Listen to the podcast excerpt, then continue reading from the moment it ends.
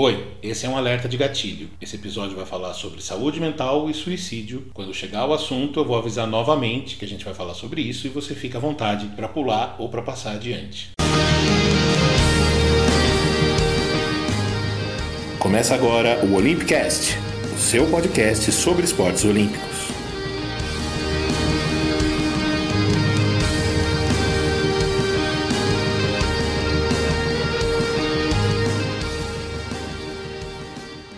Bom dia, boa tarde, boa noite. Seja bem-vindo depois de um longo e tenebroso inverno, ou melhor, de um longo e tenebroso final de ano letivo. Eu sou Fernando Cesarotti e este é o episódio 27 do Olympicast. Um episódio diferente e muito especial que serve como um presente de Natal a você, ouvinte, que esperou mais de um mês e meio desde o nosso último episódio. Nesse episódio, 26, que foi publicado lá no começo de novembro, nós contamos a história dos Jogos Olímpicos de Barcelona. E hoje eu trago uma entrevista especial com uma das grandes estrelas do Brasil naquela edição, Rogério Sampaio, medalha de ouro no judô. Antes de continuar, peço que você siga a gente nas redes sociais, Olympicast, para acompanhar nosso conteúdo e, se gostar, compartilhar com seus amigos. Vamos aproveitar que está chegando o ano novo, o ano de Olimpíada, e falar um pouco mais dos outros esportes além do futebol. Claro, se você gosta do futebol, tem a nossa coluna na Trivelas, Histórias Olímpicas, o link está na descrição do episódio lá. Eu desenvolvo alguns dos causos do futebol olímpico que eu prefiro deixar de fora dos episódios para poder usar o podcast para justamente explorar esses outros esportes que geralmente têm muito menos alcance alcance.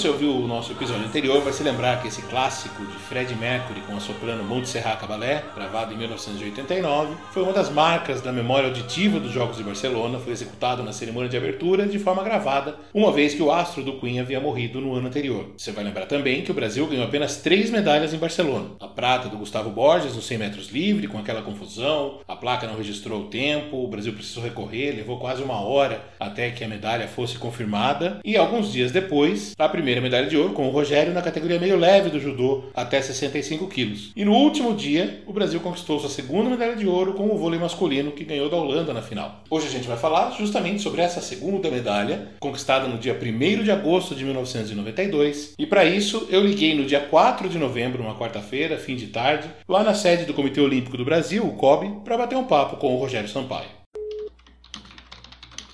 Comitê Olímpico, Márcia, boa tarde. Oi, Márcia, é Fernando de novo, tudo bem? Oi, eu vou transferir você, tá? Tá jóia, obrigado. Oi, Fernando, tudo bem? Oi, Rogério, boa tarde, tudo bem? Como é que você tá? Tudo bom, meu amigo. Eu tinha combinado com o pessoal da assessoria uma conversa de mais ou menos meia hora, no fim nós falamos mais de 50 minutos. Foi um papo muito bacana, com algumas coisas que a gente vai aproveitar nos próximos episódios. Eu agradeço demais ao pessoal da assessoria, o Alexandre Massi e o Daniel Varsano, sem os quais esse episódio não teria acontecido. Agradeço também a Márcia, né, a secretária do Rogério, que vocês ouviram aí, que me atendeu com toda a paciência em mais de um telefonema para que eu conseguisse ajustar os áudios. Mesmo assim, uma conversa por telefone, a qualidade deixa um pouquinho a desejar. Eu fiz os ajustes possíveis aqui na edição, mas agradeço a sua compreensão em alguns momentos tem uma interferência um pouco maior. O Rogério hoje ocupa o cargo de diretor-geral do COB e no fim do programa a gente vai falar um pouquinho mais sobre esse trabalho dele.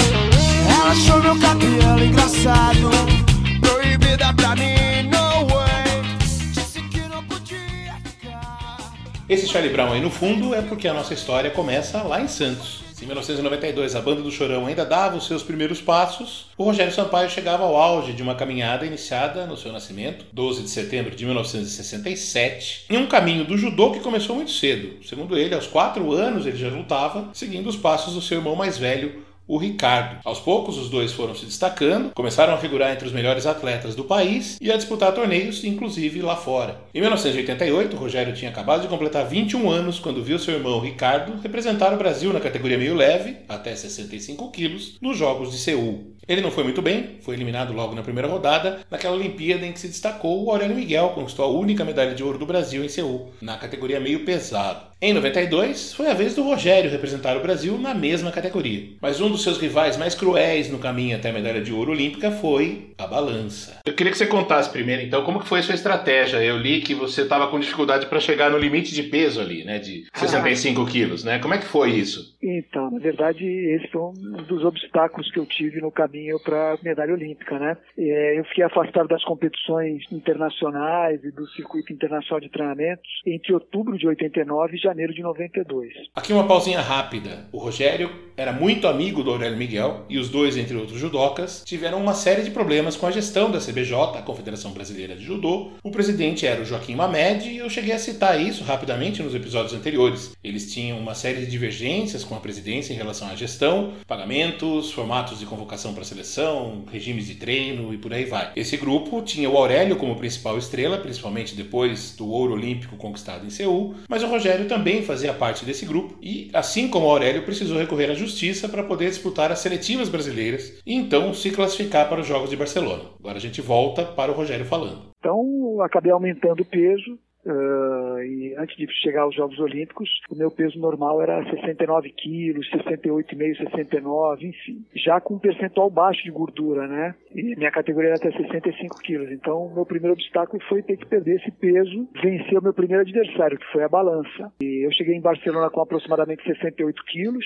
aproximadamente 7, 8 dias antes da competição. Fazia muito calor em Barcelona, né? Era verão, verão europeu. Uh, eu lutei no dia 1 de agosto e a aproveitei esse período que eu cheguei antes da competição, né, primeiro para acompanhar os meus companheiros que iam competindo dia após dia, um por vez, né? E aí eu aproveitei esses dias anteriores também para treinar, né, e fazer a parte física e tentar diminuir um pouco o peso, né? Como eu já tinha um percentual baixo de gordura no corpo, o normal é você começar a desidratar um pouco para poder se aproximar dos 65 quilos, né? E eu cheguei até 66 quilos, e aquele último quilo foi complicado. No dia anterior ao à minha disputa lá em Barcelona, eu nem fui até o ginásio, né? Eu fiquei na Vila Olímpica, de manhã fiz a minha atividade, corri aproximadamente 7 quilômetros com agasalho e tal, fiz uma mais uma corrida de 7 quilômetros aproximadamente à tarde, por volta de 4 horas, quando estava bastante calor, para suar bastante, né? E no intervalo entre uma corrida e outra, fui até o, o refeitório,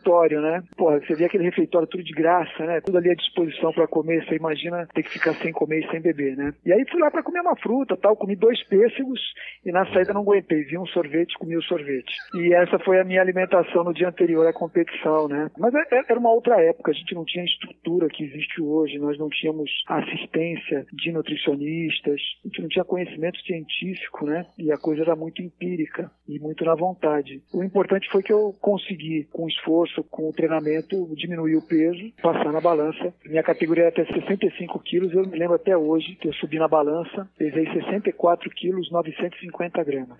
Minha nossa. Então, por 50 gramazinhas que eu, que eu passei na, na disputa, e aí, lógico, a, a hora que acaba a pesagem, né? Lá em Barcelona a pesagem foi 10 horas da manhã, porque as competições começavam só às 2 horas da tarde. Então, a minha grande preocupação logo após a pesagem foi poder hidratar o máximo que eu podia, comer um pouco, me alimentar, né? Já que eu tava, acabei ficando bem debilitado para poder passar na pesagem. E aí, cara, minha sede era tanta que eu tinha prometido me deu até sede, tomei até um gole d'água agora.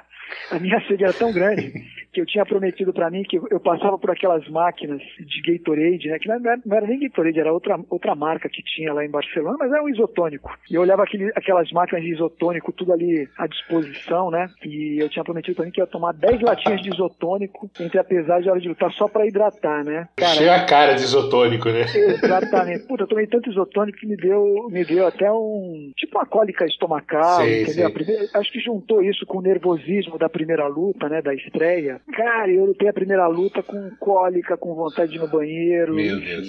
Foi uma luta que teve essa dificuldade, né? Mas eu, eu passei com tranquilidade a primeira luta. E... Essa primeira luta que o Rogério cita foi contra um português chamado Augusto Almeida. Tanto ela quanto as duas seguintes, contra o sul-coreano Kim Sang-moon e o argentino Francisco Molares, esta já nas quartas de final, o Rogério venceu por Ippon, sempre usando com muita sabedoria, um dos golpes mais básicos do judô, que é o chamado Osotogari. Ele conta um pouquinho desse golpe e de como os atletas costumam escolher suas estratégias, não só em lutas mais simples, como em grandes competições. É uma técnica que é uma das primeiras que você aprende no judô, muito simples de ser aplicada. Você entra de frente para o adversário e vai. Uh, como é que eu posso te explicar? Você vai raspar a perna dele com a sua, mais de frente, entendeu? Mas eu falo o seguinte, que no judô, mesmo as técnicas mais simples, quando bem treinadas, uh, elas são extremamente eficientes. Eu tinha um aluno que foi medalhista olímpico, que foi o Leandro Guilheiro, que ele fazia um estrangulamento muito simples, chamado Okuri Erigime. Cara, mas ele fazia tão bem aquilo que ele pegava todo mundo.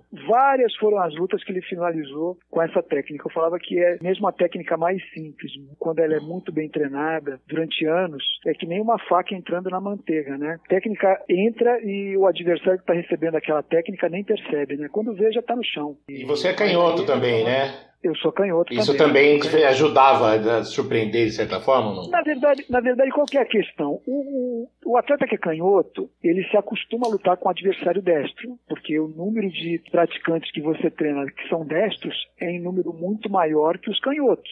Se acostuma a lutar com os destros também, mas tem dificuldade com canhotos porque os canhotos são sempre em número menor, né? Então talvez isso seja a única, é a única justificativa que eu entendo para é, para talvez demonstrar uma superioridade dos canhotos sobre os destros, né? Mas eu sempre tive facilidade de adversários destros.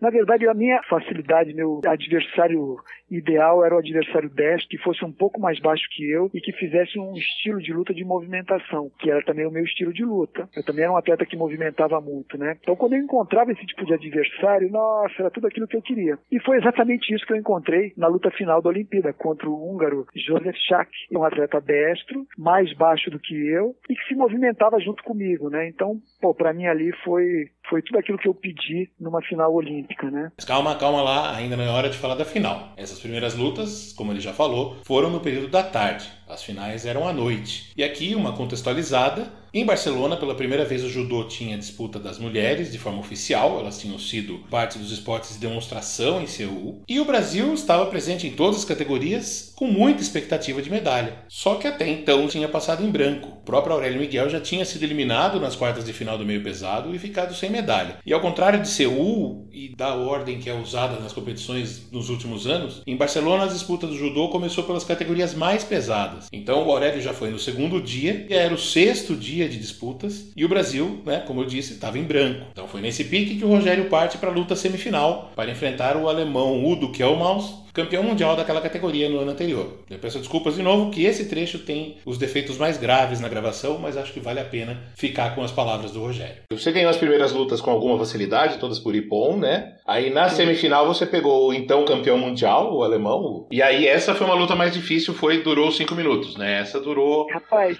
essa foi a luta mais difícil da minha vida, a luta contra o alemão Udo Kelmas, principalmente porque depois da terceira luta, que eu tinha ganhado todas as lutas por Ipon, e isso para mim foi muito importante, porque porque eu tinha perdido muito peso para passar a ser aprovado na pesagem, então para mim era importante ter um desgaste físico menor nas primeiras lutas, né? Isso me daria mais tempo para me recuperar e gastando menos energia. Então eu consegui vencer as três primeiras lutas por Ipon. Entre as três primeiras lutas, que é a fase eliminatória e a fase final, você tem um, um uma, uma diferença de horário, você tem um tempo vago ali. E para mim, o que, é que aconteceu, cara? Foi um momento de maior desafio emocional que eu tive ao longo da minha carreira, porque eu fui para a área de aquecimento, fiquei deitado, tentando descansar, botei uma toalha no rosto, né? E aí tinha um, um lado meu pessimista que pensava assim, pô, é, aonde eu cheguei já tá bom, né? Porque é, chegar na semifinal ali já era o melhor resultado de um judoca brasileiro lá em Barcelona. Ninguém tinha chegado tão longe. Ao mesmo tempo, tinha o outro lado otimista, né? Que falava o seguinte, pô, o adversário, o alemão, é o atual campeão do mundo. Nós já lutamos duas vezes, ele ganhou uma, eu ganhei outra. Né? Tudo bem que essas duas lutas foram antes daquele período de afastamento lá, em outubro de 89 e tal. Mas uh, eu entendo que, do mesmo jeito que ele se desenvolveu daquele período até os Jogos Olímpicos, eu também tinha me transformado num atleta mais forte fisicamente, mais habilidoso tecnicamente, mais bem informado do ponto de vista emocional. Então tinha o outro lado que, que era o lado otimista, né? Que dizia que eu tinha chance de, de ganhar aquela luta e chegar na final, né? E ser medalhista. Quando eu cheguei para fazer a, a, luta semifinal, essas lutas acontecem uma de cada vez. E a minha luta semifinal era a segunda. Então, quando entra uma das lutas semifinal, a outra fica ali na boca do túnel, sim, né? Sim, sim, esperando, esperando, né? Isso. Então, eu de longe eu conseguia ver a luta. Era o, o húngaro Joseph Schack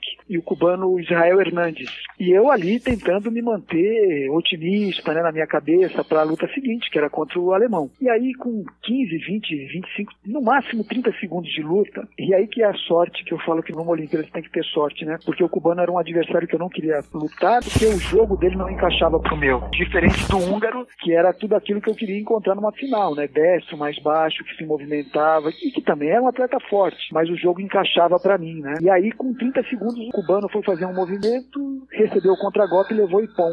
Então, o que eu falo que é sorte numa Olimpíada, é porque quando eu vi a vitória do húngaro, foi a, o momento que passou na minha cabeça assim como um flash, né? Eu falei, pô, se eu ganhar essa luta eu vou pro ouro. E foi talvez a, a, o incentivo que eu precisava para entrar mais confiante naquela luta, né? E aí foi assim. E aí eu já fui pra luta semifinal, extremamente agressivo, né? Tanto eu quanto o alemão. Nós dois jogamos abertos a luta inteira, partindo pro ataque, e eu consegui vencer nas punições. Eu digo que foi uma luta dura, e talvez a luta mais difícil da minha carreira, porque a, a, intensidade da luta foi muito grande. Né? Foi uma luta que o batimento cardíaco durante todo o período ficou ali entre 190 e 220. Judô é um esporte de força, um esporte que tem técnica, mas também um esporte de força. E como você tem aquelas pequenas paradas, né, que é o matê ao longo da luta, uma luta de 5 minutos, às vezes ela se prolonga por 8 minutos. Então você imagina você manter o teu batimento cardíaco ali entre 190, 200, 210 é, o tempo todo de luta, né? E aí eu me lembro de uma cena que, que eu olhei pro placar um momento que teve uma paralisação para ajeitar o judogi, o kimono, e eu olhei no placar, faltava 1 minuto e 36 segundos, né? E aí cara, meu braço, a mão já não fechava direito por conta de, desse cansaço, a perna já estava pesada, né? E aí eu lembrei de uma frase do meu amigo Aurélio Miguel. Ele falava assim: olha, quando você pensar que está cansado, olha pro seu adversário e pensa que ele está cansado igual a você. Eu olhei pro, pro alemão, cara, ele estava com o olho esbugalhado, a boca aberta, puxando o ar. Eu falei, cara, esse cara está cansado. E eu estava ganhando a luta nas punições, né? Eu falei, pô, eu só saio daqui morto, né? E aí aquele negócio, eu engatei a quinta marcha, entendeu? E fui naquele ritmo até o final, né? E venci, ainda tomei uma pequena punição no final, mas eu tinha uma vantagem boa de punições, né? Foi a única luta que eu, eu ainda desequilibrei ele algumas vezes até o final, né? De entrar a técnica, desequilibrar, mas não consegui finalizar. Eu acho que eu fui melhor na luta, mas acabei ganhando nas punições, foi o único atleta que eu não consegui pontuar. E aí chegou a hora da grande final. E o Rogério conta agora um pouco de como foram aqueles minutos, aqueles 20 minutos, meia hora, entre a semifinal e a hora de entrar no ringue pela medalha de ouro. E depois ele fala também como que ele se portou durante a luta. Quando eu saí daquela luta semifinal, porra, era uma festa naquele ginásio, cara. E eu ainda pensando comigo, pô, ainda tem, ainda tem o ouro, né? Calma calma que ainda tem o ouro, pensava na minha cabeça, né? Mas era tanta gente comemorando. E aí nós fomos para a área de aquecimento, fui eu, o treinador, que era o professor Paulo Vanderlei, o Aurélio Miguel e um outro amigo nosso, Wagner Castropil, que hoje é médico em São Paulo. O Wagner tava maluco, assim, de feliz, de alegre. E aí ele começou a atrapalhar, né? E aí o Aurélio que, pô, eu, Castropil o Aurélio, a gente tem uma, uma ligação muito grande, né? Da época de competidor. E aí o Aurélio pegou e mandou o Castropil embora. E a estratégia que a gente usou, com as informações que o professor Paulo Vanderlei trouxe, o Aurélio do húngaro, porque eu, eu vi a luta semifinal do húngaro, né? Eu não vi as outras lutas, eu tava. Sim. Você imagina E você viu daquele jeito também, né? Viu na, é... na, beira da pista ali, né? É, é, naquela época, a gente, pô, muito distante de hoje, né? A gente não tinha. Hoje o cara liga ali no, no YouTube, ele pega todas as lutas do seu adversário. Naquela época a gente não tinha luta gravada, né? Eu tinha observado o, o húngaro em algumas competições antes da Olimpíada. E eu vi que fisicamente os atletas brasileiros sempre estavam um pouco melhor que ele. Então era uma das informações que eu tinha. E eram adversários brasileiros que eu costumava lutar. A estratégia que nós desenvolvemos lá com o professor Paulo Vanderico Aurélio foi de, até por eu ser mais alto, imprimir um ritmo forte de luta no começo, mais agressivo, eh, mas ao mesmo tempo não me expor muito, né? Porque numa Olimpíada, pô, você levou um ponto, pô, depois para você tirar esse ponto, reverter um placar é muito difícil, né? Todos ali são, são atletas de um nível alto, experientes. Então foi isso que eu fiz. Eu fiz um, imprimi um ritmo forte de luta desde o começo, não me expus muito, porque no começo ele estava mais inteiro fisicamente. E aí ele começou a se desgastar a partir do primeiro minuto, né? Quando virou o terceiro minuto para o quarto minuto, foi quando eu comecei a me abrir mais para buscar o ponto, né? E aí exatamente quando virou, bateu três minutos, eu consegui o primeiro ponto na luta, que foi o Vazari, e depois eu fui continuei imprimindo um ritmo forte para não deixar ele se recuperar na luta, né? Ele já estava desgastado fisicamente, consegui ainda um Yuko. Teve um pequeno momento da luta que ele conseguiu também me projetar para um ponto pequeno, que era o Koká. Hoje esses pontos Koká e Yuko nem existem mais, né? Hoje é só Vazar e Pom. Enfim, mas talvez a luta final, apesar de toda a tensão de uma final olímpica, tenha sido uma das mais tranquilas. Não porque tenha sido fácil, mas porque uh, o adversário era exatamente um estilo de luta que encaixava para mim, né? E eu já vi umas entrevistas suas também que você dizia que era ruim de segurar resultado, né? Então você ficou meio Exatamente. que o tempo todo para cima, né? Na verdade, na luta semifinal contra o alemão, eu consegui que ele tomasse uma punição que equivalia a um, um, a um Yuko na época, ainda no, no, primeiro minuto, né? Que era uma vantagem muito boa numa luta daquela equilibrada. E aí a primeira coisa que eu pensei quando eu consegui essa punição para ele, a primeira coisa que passou na minha cabeça foi assim, faz de conta que tá 0 a 0 Porque eu sempre fui muito ruim de segurar resultado, eu sempre tive um estilo de luta agressivo, de partir para o ataque, de pressionar o adversário. E quando eu tinha que mudar esse estilo e ficar um pouco mais na defesa, muitas vezes eu, eu acabei perdendo a luta, né? Então foi uma coisa que passou minha faz de conta que está 0 a 0 e continuei mantendo um resultado, um, um, um, estilo de luta forte, agressivo. E contra o húngaro também. Quando eu consegui o Vazari, a primeira coisa que eu pensei, falei, bom, vamos fechar um pouquinho mais, mas vamos continuar aqui no ataque para não deixar ele, ele crescer na luta, né? Também porque o meu estilo nunca foi um estilo de segurar a luta. Mas lógico que ao longo da, da, da carreira de atleta, você aprende a ir para o ataque, mas com um pouco mais de cuidado, né? Num outro momento da entrevista, o Rogério lembrou um treino importante que ele teve em Santos, eu achei legal a gente registrar aqui, antes de viajar para Barcelona, que ele acredita que foi fundamental para alcançar esse equilíbrio emocional né, necessário para disputar uma Olimpíada, para ganhar uma medalha de ouro, para conseguir manter o atleta pensando no meio do cansaço de uma luta decisiva quantos anos eu treinei, sempre com uma intensidade muito grande no treinamento. Na minha época, a gente não tinha o conhecimento científico aplicado ao treinamento. Nós estamos falando lá de, cara, eu comecei a fazer judô em 1972 com 4 anos. Então, na minha época, não tinha estudo científico como tem hoje, né? Hoje o atleta, ele monta o trabalho dele, quais são os dias que ele vai treinar com mais intensidade, qual é o dia que ele vai fazer um treinamento mais técnico e descansar, enfim. Na minha época, não. Você treinava... Como é que funcionava? Olha, quanto mais você treinar, mais forte você vai é. ficar. E aí você saía treinando que nem um louco. Era então, a quantidade, né, que valia, né, na época. Exatamente. Então todos os treinamentos eram em alta intensidade. Eu acostumei a, a treinar judô com batimento cardíaco pelo menos a 160, 170. E aí, lógico, você tem que estar preparado para também suportar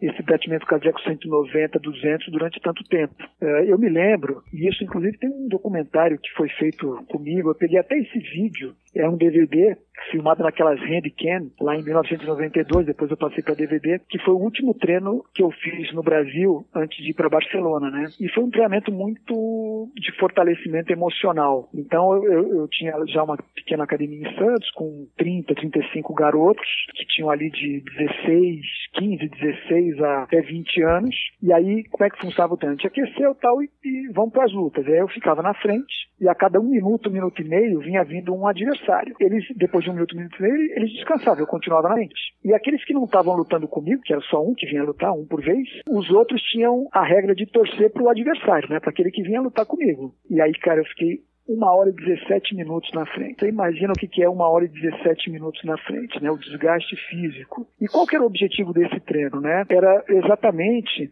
saber entender qual que é a minha resposta diante do estresse físico, né? Porque quando acaba o, a parte física, a força que chega o cansaço, o que sobra é a emoção, né? O controle emocional. Eu falo que eh, no caminho para uma medalha olímpica, eh, a cabeça do atleta é algo muito forte, né? O atleta não pode fraquejar. Então, vou te transportar para uma outra situação. Imagina numa prova de natação do Michael Phelps, pau a pau com outro atleta. Quando ele virou lá a última virada da piscina, se tiver pau a pau, cara, ele vai enfiar a cabeça debaixo d'água e só vai levantar quando ele chegar. se alguém fraquejar, se passar pela cabeça de alguém, não vou aguentar e tirar a cabeça d'água, o cara vai perder a medalha de ouro, de prata, de bronze. Enfim, ele não vai chegar. No judô é a mesma coisa, cara. Se você fraquejar, naquele momento que eu pensei assim, caramba, se eu tô cansado, meu adversário também tá. Se eu tivesse pensado assim, pô, não vai dar, eu teria quebrado. O atleta não pode fraquejar. Ele tem que estar fortalecido mentalmente, emocionalmente. Hoje existem técnicas para isso. Naquela época, a gente fazia esse fortalecimento de maneira empírica, né? E aí aquela pergunta clássica, né? Acabou a luta, campeão olímpico, e agora? O que, que você sentiu? E aí a primeira coisa que passou na minha cabeça, eu falei assim, pô, ganhei o torneio. Não que eu não tivesse noção do que eram os Jogos Olímpicos, né? E, e a capacidade do evento de mudar a vida de qualquer pessoa, né? Mas, cara, eu tava tão concentrado. Primeira coisa que eu pensei quando acabou a luta, pô, ganhei a luta, né?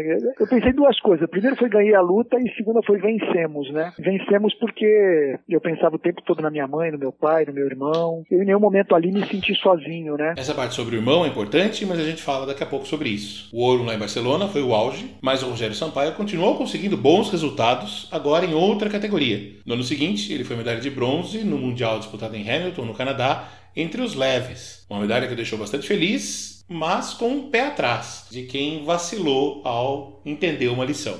Diante da dificuldade que eu tinha para pesar 65 quilos, mesmo antes de ser medalhista, eu já tinha definido queria para o peso leve, né? Uh, após os Jogos Olímpicos, algo que para mim foi muito marcante foi ter conquistado o título de melhor judoca do mundo, uma homenagem que eu recebi da Federação Internacional de Judô. Esse prêmio foi entregue em Buenos Aires no final do ano, durante o Campeonato Mundial Sub-20. Depois, em 93, a medalha de bronze no Campeonato Mundial. Eu, eu fiz sete lutas naquele dia, ganhei seis e perdi uma luta para o italiano chamado Diego Brambilla. Foi uma luta que terminou empatada. Na época a gente não tinha o Golden Score e eu perdi no Rantei, né? Que é aquela bandeirada dos árbitros, uhum. né? Que foi uma luta muito igual. Ele, ele fez um ponto na frente, que foi o Yuko, e eu consegui empatar a luta, mas no último minuto ele. Eu, o meu desgaste para conseguir empatar foi muito grande. Então eu, no último minuto ele atacou mais e eu acabei perdendo. É uma medalha de bronze no Campeonato Mundial que eu entendo que escorreu um pouco pelos dedos, entendeu? Eu acho que eu estava preparado para disputar a medalha de ouro, mas eu achei que a luta com o italiano fosse ser uma luta mais tranquila, porque eu tive um sorteio no Campeonato Mundial que foi muito duro. Então as minhas duas primeiras lutas contra o georgiano, que era o atual campeão europeu, e um outro tcheco chamado Vencek, eram dois atletas muito fortes. Eu ganhei dos dois, né? E aí quando fui avançando, eu olhei pro italiano e falei, pô, essa luta vai ser um pouco mais tranquila. E aí eu tomei um Yuko com 20 segundos de luta, e aí foi o meu erro, né? A gente nunca pode achar que vai ser um pouco mais fácil, que vai ser tranquilo. E aí acabei perdendo a luta no, na decisão dos árbitros. Mas aí consegui ainda brigar pela medalha de bronze, conquistar a medalha de bronze. Para mim foi algo, uma medalha muito importante, por alguns motivos, né? Primeiro porque naquela época a gente ainda estava construindo a tradição de conquista de medalhas do Brasil em campeonatos mundiais, né? Então, antes daquela medalha, quem já havia conquistado medalha mundial pelo Brasil havia sido Chiaki Shin, em 71, o Walter Carmona em 79 e o Aurélio Miguel em 87. Eu fui o quarto brasileiro a conquistar essa medalha, né? Eu acabei ficando num grupo um pouquinho mais seleto do judô brasileiro, pelo menos naquela época, né? Essa tradição foi enriquecendo, obviamente a gente hoje conta as dezenas dos judocas e as judocas brasileiros com medalha, tanto em Mundial quanto em Olimpíada, fruto em grande parte desse trabalho realizado pelo Rogério e por tantos outros precursores que ele cita. O Rogério deixou de lutar em 1998, depois de não conseguir vaga nos Jogos de Atlanta em 96, foi superado pelo Sebastião Pereira, que acabou em quinto lugar. Ele até viajou para os Estados Unidos para acompanhar a Daniele Zangrando, que era sua pupila, tinha começado a treinar na academia dele em Santos. Em junho de 98, perto de completar 31 anos, Rogério disputava o brasileiro em Foz do Iguaçu, quando casado com a esposa grávida, tomou a decisão de que era hora de parar. Passou a se dedicar exclusivamente à sua própria academia de judô lá em Santos, além de trabalhar em parcerias com a prefeitura de Santos entre 2004 e 2012 e depois em São Paulo ali no Centro Olímpico do Ibirapuera. Em 2016 assumiu um cargo no Ministério do Esporte como diretor da Agência Brasileira de Controle Antidoping e depois indicado pelo hoje deputado Luiz Lima, ocupou a Secretaria de Alto Rendimento do Ministério do Esporte. Depois transferiu-se para o COB, onde ocupa a diretoria geral desde 2018. E aí, para encerrar a conversa, aqui entra um alerta de gatilho. A gente vai falar sobre saúde mental e sobre suicídio. Isso porque o Rogério falou mais cedo do irmão, que também era judoca, tinha disputado os Jogos de Seul. O Ricardo tirou a sua própria vida em 1991. Eu abordei o assunto não só para saber da questão pessoal dele, mas principalmente para entender como que o COB e o Rogério Rogério hoje na condição de dirigente, tenta ajudar os atletas não só nessa questão de infraestrutura, logística, dinheiro, mas também na preservação da saúde mental, especialmente nessa questão do pós-fim de carreira. Né? Uma das grandes questões que afeta a saúde mental dos atletas é, perto da aposentadoria, descobrir o que fazer quando o corpo já não corresponde e quando a carreira parece que está perto do fim. A perda do meu irmão foi muito dura, né? O meu irmão encerrou a carreira no início de 1989. Meu irmão é de 63, então meu irmão tinha ali de 26 para 27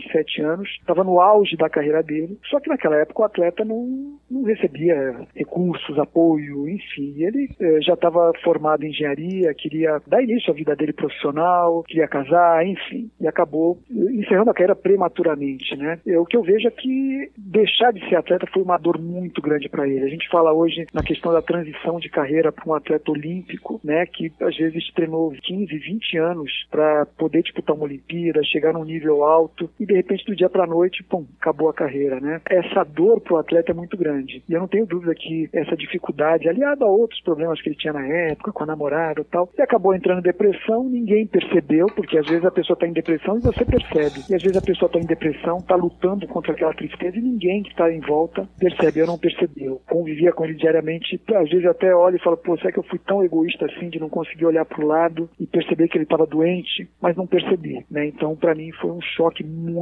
grande a perda dele. Foi um período ainda que eu também estava afastado das competições por conta do movimento que eu participei contra a Confederação Brasileira de Judô. E, cara, assim, os primeiros 15 dias foi muito difícil, né? Eu chegava em casa, minha mãe, meu pai, minha irmã, aquela tristeza. Foi aí que eu pensei comigo, eu falei, pô, eu preciso fazer algo que me faça bem. E foi quando eu pensei, pô, preciso voltar a treinar com dedicação, com afinco. E aí eu me joguei novamente nos treinamentos com força, né? Mesmo antes de retornar às competições internacionais.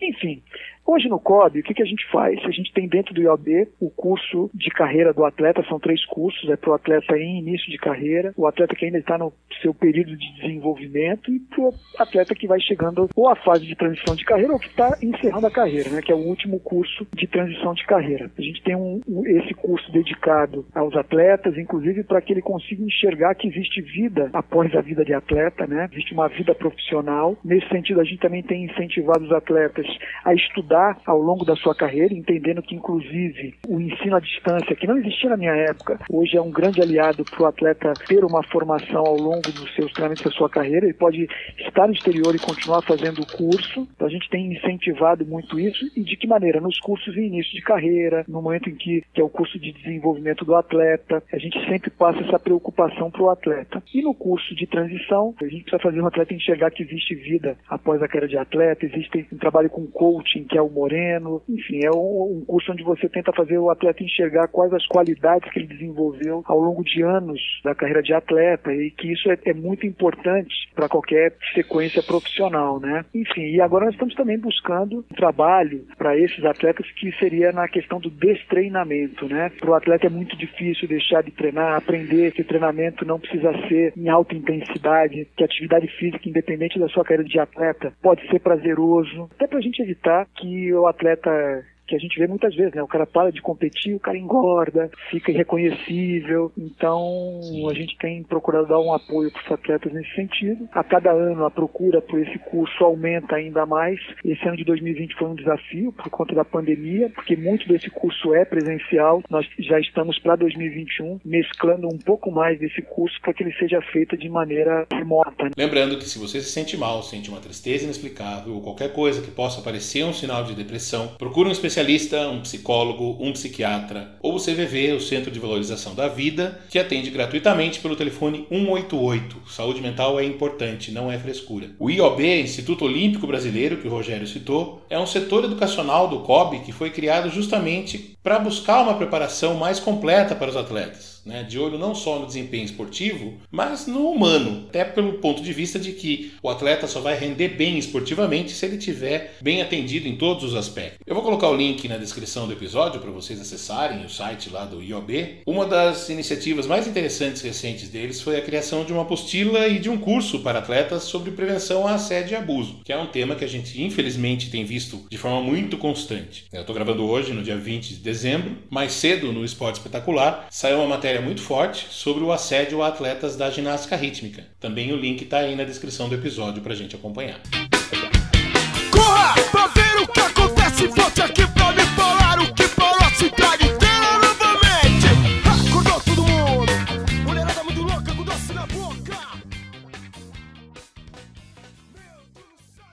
pique do Charlie Brown Jr. que a gente encerra esse episódio 27, né? Lembrando que o próximo episódio, logo logo, se Deus quiser, vai ser sobre a Olimpíada de Atlanta, em 96. E eu repito o pedido para você seguir e compartilhar o Olympicast nas redes sociais. Esse é um projeto independente que tenta trazer um pouco mais de luz a tantas histórias bacanas que só são lembradas, quando muito, de 4 em 4 anos. Eu sou o Fernando Cesarotti, a Leteia Vieira dá um suporte e faz as vozes das vinhetas nos programas tradicionais. O Vitor Benatti, meu ex-aluno e agora formado, cuidou da identidade visual. Nós voltamos em breve com mais histórias olímpicas. Enquanto isso, cuidem-se, evitem aglomerações. Grande abraço, um beijo, até!